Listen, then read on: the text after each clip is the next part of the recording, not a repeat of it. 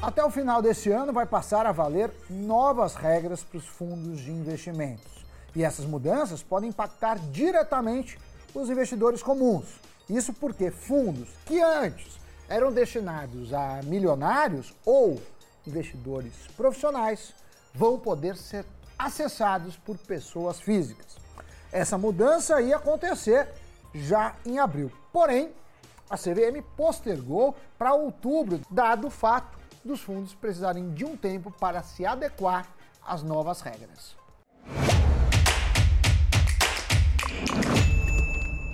Pois é, pessoal, Sammy Boy, a intenção da Comissão de Valores Mobiliários com as mudanças é o empoderamento do investidor pessoa física. A resolução CVM 175 é um novo marco regulatório desse mercado.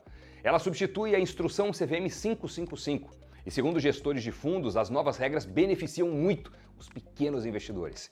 Entre as alterações mais importantes está a padronização dos documentos dos fundos, antes cheios de juridiquês e despadronizados. Agora vai dar para comparar com mais facilidade os produtos e compreender melhor os riscos que o investidor está correndo ao aplicar neles. Mas entre as mudanças mais relevantes para os pequenos investidores está a abertura ao público em geral de fundos antes restritos aos milionários, como os que investem 100% no exterior. Mas também há outros produtos, como os de direito creditórios, os FDICs, que também poderão ser mais facilmente acessados. Antes, apenas aqueles que possuíam mais de um milhão de reais em aplicações financeiras podiam investir nesses produtos. Alguns investidores chegavam a mentir na corretora para ter acesso a esse tipo de fundo.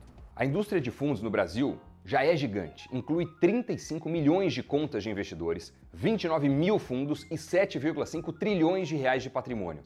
E com as novas regras, vai dar para diversificar muito mais. A questão é o investidor saber qual é o seu perfil e limite de exposição a fundos mais arriscados. Isso porque ao expandir fundos antes limitados a investidores qualificados, o pequeno investidor vai estar exposto a ativos de maior risco. Daí caberá também às corretoras e bancos fazerem uma boa análise do grau de tolerância de cada pessoa, o chamado suitability. Outra novidade é que com as regras, fundos vão poder investir diretamente em criptoativos. Antes, os produtos eram investidos de forma indireta, eh, comprando criptomoedas no exterior ou replicando um fundo. E claro que isso deve aumentar o número de fundos de criptoativos por aqui. E o mesmo acontece com fundos voltados a outras temáticas, como é o caso dos socioambientais. Neste caso, terá uma determinação sobre como deverá ser a denominação e a divulgação desses eh, produtos, né, desse tipo de produtos. Então, se o fundo fizer alusão às finanças sustentáveis eh, no nome, o regulamento deve explicar a origem dos benefícios socioambientais. A intenção é combater o greenwashing, que é quando um produto tenta parecer sustentável por uma questão comercial, mas de fato não é. Agora, um outro ponto interessante nessas mudanças é que nós vamos ter as informações sobre qual é a remuneração do administrador, do gestor e do distribuidor do fundo. Geralmente esses dados estão como uma única taxa de administração. E agora será separado. Quem recebe o quê? Isso vai dar clareza se essa ou aquela empresa está sendo incentivada, digamos assim, a oferecer determinado fundo, já que as taxas podem ser bem maiores em uma plataforma do que na outra. Então diríamos que é uma ferramenta que vai ajudar a separar o joio do trigo. Uma outra mudança se deve à responsabilidade do investidor. É que se um fundo tinha perdas que superassem o valor do patrimônio dele, a responsabilidade era de cada investidor quanto a isso. O investidor era convocado a fazer aportes adicionais para resolver o problema. Então, além de perder todo o capital, ainda tinha que tirar do bolso para ajudar a reparar a perda do fundo. O processo é conhecido no mercado como chamada de capital. Já tivemos caso em que isso aconteceu. Um exemplo foi o fundo GWI Private da gestora GWI. Mas agora essa reposição de capital não será mais necessária. O máximo que pode acontecer é restrito ao patrimônio do fundo. Claro, você perder tudo que investiu é muito ruim, mas antes não só isso podia acontecer, como você podia perder tudo que investiu e mais. Então, se foram aplicados, sei lá, dois mil reais no fundo X, ele pode vir a perder todo esse montante. a responsabilidade de cada investidor será limitada ao valor da sua participação. Isso é ruim? É, mas ninguém será mais obrigado a colocar nem um centavo a mais no produto. E com isso, os fundos vão poder se declarar insolventes na justiça, mas não antes de estabelecerem um plano de ação entre gestor e administrador. E toda essa informação na indústria aponta para uma maior transparência, seja na parte das taxas, como uma maior confiança, já que muitos podem ainda não navegar nessas águas por justamente terem receio de perder dinheiro e ter que dividir qualquer quebra com a gestão. Mas não para por aí, já que daqui a um ano, em abril de 2024, outras mudanças passarão a valer. Um exemplo é a categorização dos fundos, ou seja, as suas diferentes classes e subclasses. Exatamente. Suponha que um grande banco tenha na sua carteira diferentes fundos de renda fixa que aplicam basicamente no mesmo ativo. Só que o público-alvo é que muda. Para o investidor de baixa renda, a aplicação mínima é menor, mas a taxa de administração cobrada dele é maior. Já para o investidor de alta renda, a aplicação mínima é maior, mas a taxa de administração é menor. E com as novas regras, esses fundos vão poder ser um só, divididos em classes, cada uma com a sua aplicação mínima e a sua taxa de administração. Então a indústria vai poder lançar fundos com custos menores para o pequeno investidor. E entre tantas mudanças, olhando com a perspectiva dos gestores, a exemplo daqueles que cuidam né, dos fundos de ações, multimercado, cambiais e de renda fixa, uma anunciada foi a não divulgação por até seis meses de quais ativos os gestores possuem na carteira ou nas carteiras. Antes esse período era de três meses. E isso vem de encontro aos pedidos dos próprios gestores. Eles argumentam que, com o uso de ferramentas de inteligência, as informações sigilosas são desvendadas, o que compromete a estratégia dos fundos. Por outro lado, isso acaba sendo uma falta de transparência, já que por seis meses ninguém sabe quais ativos o gestor escolheu. Um grupo de gestores não quer que a concorrência replique a sua estratégia. Isso porque eles defendem o capital intelectual deles já que acreditam não ser justo que simplesmente a concorrência vá lá e dê um Ctrl-C, Ctrl-V na estratégia que eles montaram.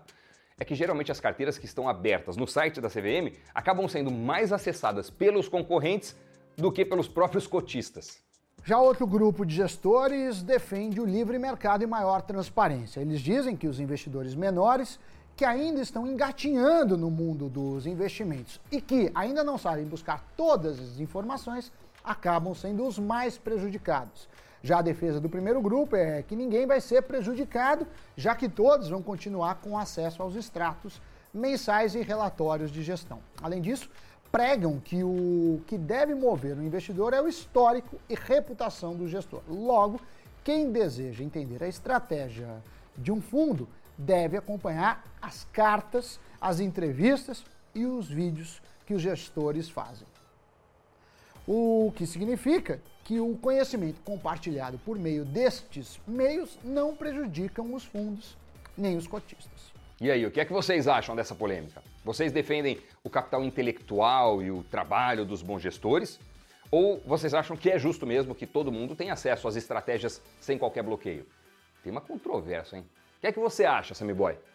Eu acho que três meses estava de bom tamanho porque você está comprando produto é, e eu não, acredito muito nesse mito do toque de Midas do gestor. Ou seja, ele escolhe de uma forma muito esotérica e tem as estratégias que devem ser reveladas. Eu, pelo menos, não confio em gestores que são pouco transparentes. Mas é claro que é o gosto e opinião de cada um. Vamos então para o giro de notícias. O Tesouro informou que os investidores estrangeiros estão voltando com força ao mercado de dívida pública do Brasil. O movimento acontece na esteira da recuperação dos ativos financeiros locais desde que o governo propôs novas regras fiscais há duas semanas. A expectativa do governo é dobrar a participação estrangeira na dívida pública interna para cerca de 20% até 2026